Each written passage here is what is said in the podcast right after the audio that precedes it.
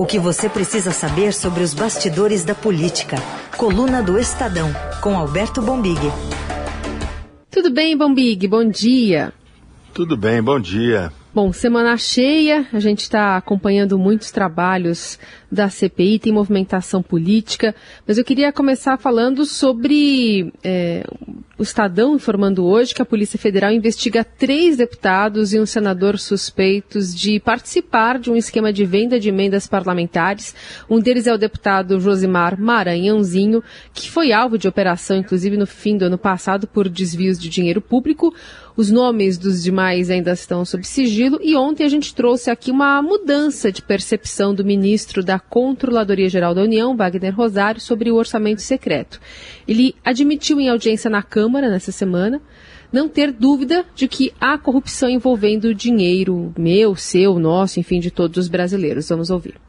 Das 19, 19 itens, uma empresa aceitou revisar 14, as outras não aceitaram revisar 5 e falaram assim, olha, no preço que está aí eu não vendo. Então, assim, eu acho que cada caso é um caso, eu não vou falar. Não temos dúvidas que vai existir corrupção na ponta, não tenho dúvida. Agora, o nosso trabalho tem que ser bastante é, cauteloso nisso aí. Trabalho que poderia ter começado antes, né, Bombig? Rosário mudou de visão. Queria saber por que, que você acha que teve essa guinada, diferente de maio, por exemplo, quando ele disse que secreto é uma coisa escondida, né? Só os valores estão lá, então não é secreto. E agora até agradece a reportagem do Estadão por cumprir o papel aí de imprensa e denunciar casos. Pois é, é esse, quando o Estadão trouxe essas primeiras reportagens, né, tem, teve um esforço conjunto ali dos governistas. Eu acho que o ministro é, Rosário acabou sendo influenciado por essa por essa onda bolsonarista, vamos dizer assim, de, de dizer que, que não, não, existe, que era uma invenção. O problema é que a realidade é, foi se, se mostrando é, mais forte do que os argumentos da base, né? É evidente hoje que o governo Bolsonaro está tá, tá escorado, né? Ele está pendurado nessas emendas RP9, nessa distribuição de emendas. É, eu diria que é um governo do centrão, né? O governo Bolsonaro é difícil entender qual é o governo Bolsonaro agora, que nós temos um governo do centrão, um poder muito grande do presidente Arthur Lira, e essa investigação, que avançou um pouquinho, né? Sabemos que temos esses deputados e o senador, explica muito, né?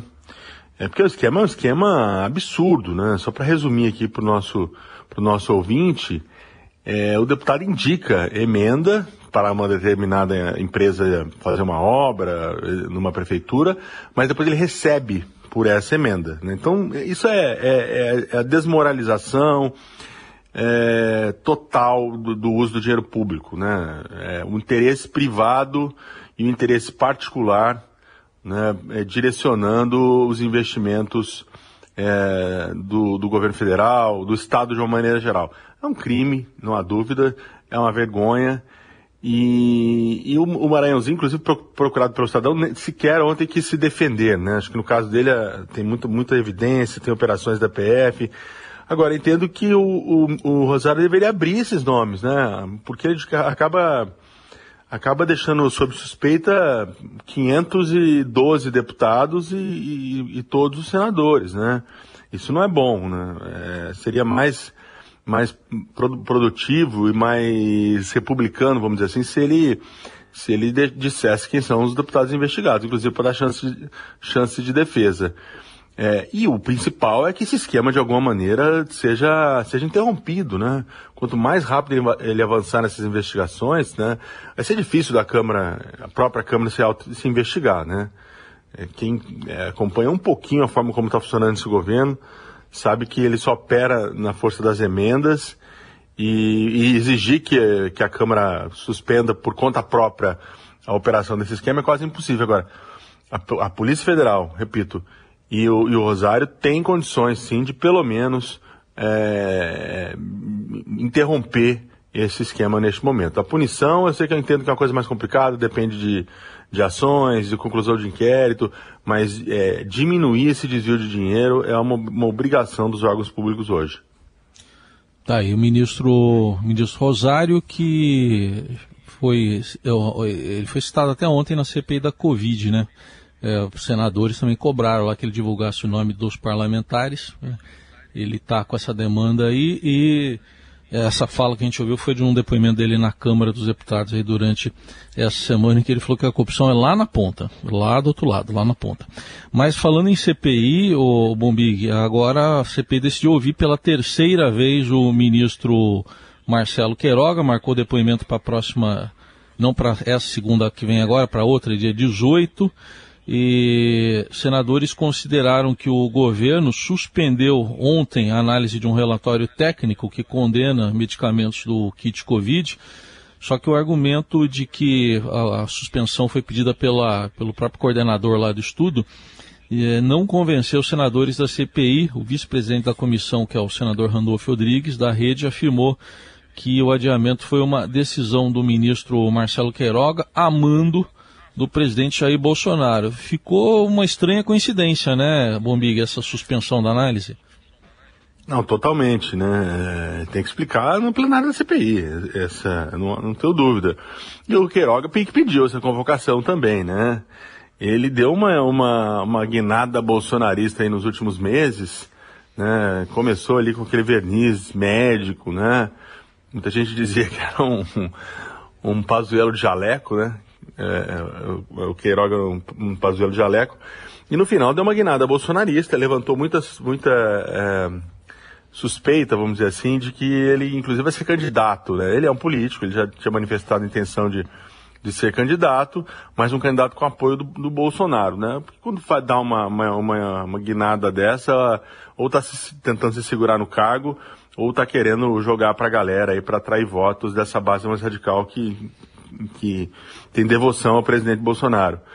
Aí teve o gesto lá em Nova York, né, o gesto obsceno para os manifestantes, algumas falas mais, mais nervosinhas, vamos dizer assim, estava na cara que a CPI não ia perder a chance de, de encerrar uh, essa fase de depoimentos. Eu entendo que, imagino que ele seja o último, sem ouvir pela terceira, mais uma vez, o Queiroga, né? E eu acho que aí o tom vai dar uma subida bem, é, bem significativa, né? O primeiro ele foi lá quase como um, um comentarista, um convidado, não foi muito apertado, tinha ali ainda é, crédito por parte dos parlamentares, o segundo já foi um pouco diferente. Eu acho que esse aí, esse próximo depoimento, ele vai numa condição diferente e se nada mudar nos ânimos que estão, que estão é, colocados na comissão, ele vai é, é, sofrer, viu? Porque há muita. A questão das vacinas avançou, há muita coisa que ser perguntada né, sobre aquela compra, essa questão do kit, o caso Prevente, que ele vai dizer que foi lá atrás, mas é, de qualquer forma ele faz parte dessa base bolsonarista que, que de, de alguma maneira, né?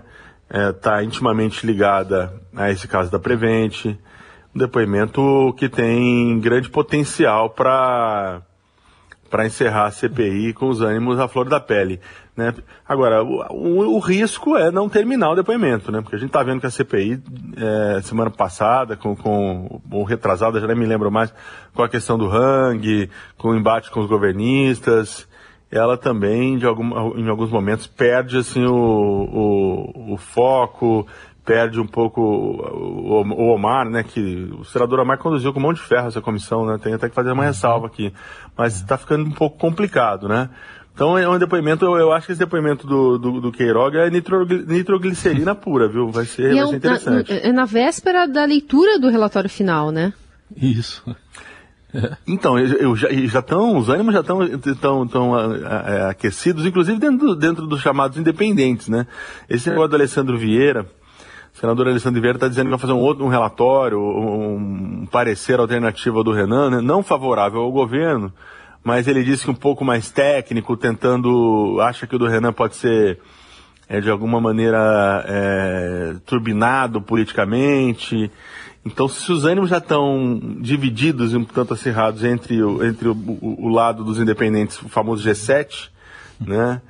É, você imagina entre os governistas. só Mas... para confirmar isso que você falou, ontem o, esse negócio de subir o tom, ontem o senador Randolph falou que o Queiroga estava, ele lançou um novo gerúndio, falou que o, o, o, o Queiroga estava pazuelando Ele falou isso. Pazuelando. Está totalmente, né? E está totalmente. E o Brasil bateu 600 mil mortes, né? Acho que eu, não sei se já bateu ontem ou bate hoje, né? Uma marca muito, muito triste, né? É... Ah, e, e com essa com esse ingrediente, né, que a CPI ficou definido que a CPI deve sim prestar ali de alguma forma algum tipo de homenagem às vítimas da Covid, né, inclusive com essa ideia de levar parentes até a comissão, é, dar uma, uma puxada aí por esse lado sentimental. Olha, vai ser um grande momento aí do se, se, se não sair dos trilhos essa reta final, né, saiu, porque está saindo e voltando, né? Se não sair completamente dos trilhos não descarrilar esse, a, a, comissão, acho que ela vai ter, vai ser um grande momento, do, um grande momento do Congresso. Porque é, essa história da homenagem tem sim o potencial de, de, de mexer com, com todo mundo, né? Ninguém, ninguém passou incólume, né, dessa pandemia. Aliás, trouxemos hoje na coluna do Estadão que os estados, finalmente, né, eu entendo que os estados foram os entes federativos mais sacrificados e castigados nessa pandemia. Eles foram abandonados pelo presidente e não só abandonados, eles foram atacados. Nos piores momentos, o presidente dizia que a culpa de tudo era dos estados. Então, os estados tiveram que arcar com as medidas restritivas, né, as medidas de isolamento, que são extremamente é, impo, in, in, é, extremamente impopulares, né? Ninguém gosta de ficar trancado, ninguém gosta de deixar de ir ao seu trabalho, à sua escola. É, e, e, os governadores sofreram muito na mão do Bolsonaro, né? Com aquela história de que o STF me proibiu de fazer alguma coisa que o presidente dizia, ele abandonou os estados à própria sorte.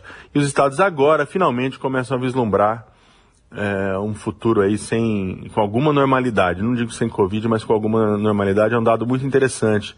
Inclusive com o Amazonas. O Amazonas sempre foi uma espécie de farol, né? é, da Covid no, no, Brasil, né? As ondas começavam por lá, né? A gente olhava o Amazonas e dizia, nossa, a situação está tá ficando ruim. E, e, e inevitavelmente acabava acontecendo no resto do país o que acontecia lá. O Amazonas, que está com um pouquinho com viés ali de alta, mas é, com os casos controlados, vai ter jogo da seleção. Então, enfim, uma boa notícia. E os estados que acabaram também passando incólume. A, a, a, base governista na CPI não conseguiu nem se articular para fazer aquilo, aquilo que eles anunciaram no começo, que era investigar desvio de, suposto desvio de, verba, de, de verbas nos municípios e nos estados. Coluna do Estadão versão áudio no ar, para falar um pouquinho sobre é, mais uma fusão, né? Uma fusão importante, pensando em 2022, mais um partido na praça, União Brasil, que é a junção do DEM com o PSL, que estão esquentando as articulações eleitorais. Está agora nas mãos do TSE a criação do maior partido político do Congresso Nacional. Mas enquanto isso, a gente tem o presidente Bolsonaro fazendo uma série de ataques né, ao seu principal adversário eleitoral, está focando sua artilharia contra o, o, o ex-prefeito, ex-ministro Fernando Haddad, durante a transmissão, inclusive ontem na internet, na sua live, enquanto rebatia notícias de que o Telegram virou a sua rede social favorita para a corrida presidencial do ano que vem, ele demonstrou incômodo com suspeitas de que a sua campanha poderia fazer o uso de meios virtuais para disseminar notícias falsas, como teria feito em 2018. Vamos ouvir. Se eu quisesse fazer fake news contra o Haddad, o que, que é fake news contra Haddad? Dizer que ele acredita em Deus, que ele é contra o aborto, que ele defende a família, que o seu partido não roubou ninguém, que só tem gente honesta lá. Contra as drogas. Tá, que ele é contra as drogas. Isso é fake news. Bom, bom Big, essa semana a coluna do Estadão trouxe também a, a, o papel, né, a, a retomada da posse de um articulador, José Dirceu, falando em nome do PT, articulando bastante aí nesses bastidores, pensando em 22. Qual é o papel é, de força que ele tem nessa, nessa volta a, ao mandato né, de, de articulador?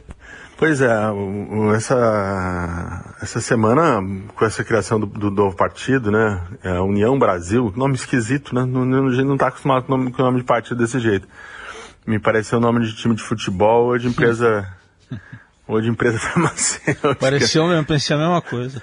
União, se lembra? A União São João de Araras, glorioso, é, União São João de Lembrou mesmo. Disputava a Série A do Campeonato Paulista. É, é, a, esse partido é grande, esse partido nasce com alguma, alguma força, porque tem, tem muito parlamentar, tem fundo, tem um fundo poupudo, mas ele é uma coxa de retalho, né? E partido que, que é uma coxa de retalho, a gente já sabe o que vai acontecer. É, inclusive com muito bolsonarista dentro desse partido. O outro lado, que você citou, Carol, o lado do PT, o PT está trabalhando é, na costura das alianças do Lula. É, em privado entende que, que a tal da frente ampla de esquerda está ficando difícil de acontecer, não, é, né, não tem mais tempo, o impeachment está ficando para trás também, o Bolsonaro deu uma, deu uma sossegada, né, já faz um mês que ele está ali depois da carta do Temer mais sossegadinho.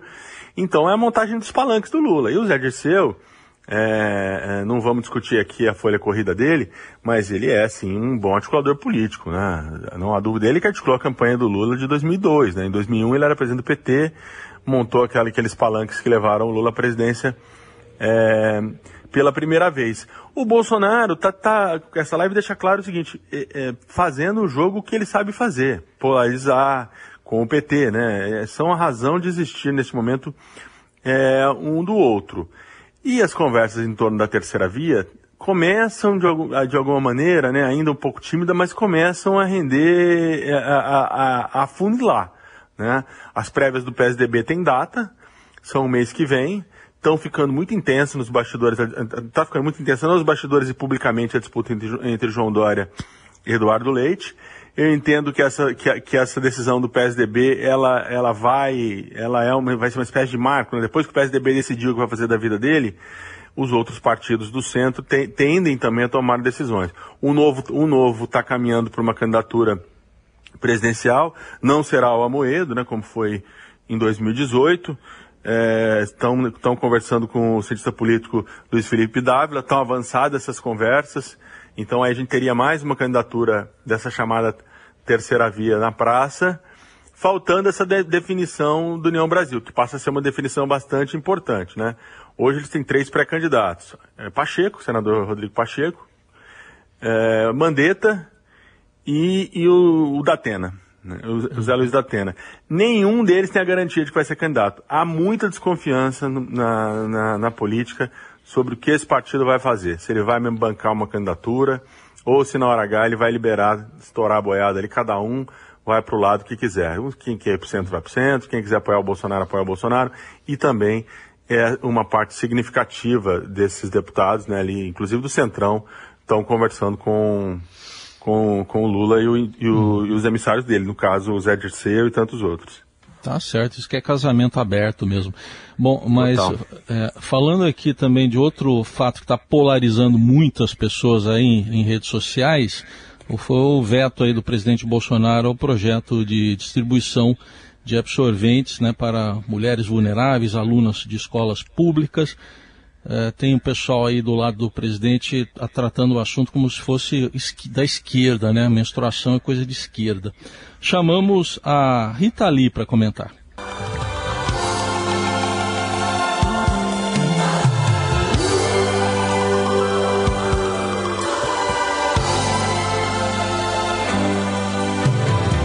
Mulher é bicho esquisito, todo mês sangra sexto sentido maior que a razão.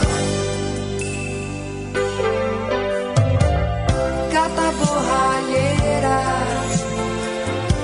você é princesa. É, não houve sexto sentido para aprovar esse projeto, né? Mas se tiver, se a Rita Lee tá certa, e eu acho que a Rita Lee tá sempre certa, esse sexto sentido aí vai tirar os poucos votos que Bolsonaro já tinha entre o eleitorado feminino, né?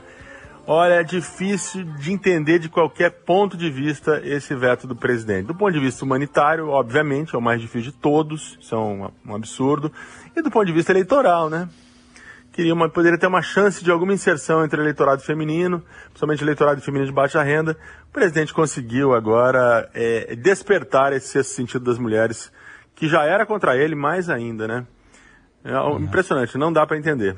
Bom, e é com a Rita Lee, que aliás ganhou recentemente exposição aqui no MIS em São Paulo, lançou música nova, pegada eletrônica, sempre na vanguarda, né, com músicas é, que tem também um, um, toque aí que falam da, da, da, da mulher, do feminismo, que a gente encerra a coluna do Estadão desta sexta-feira.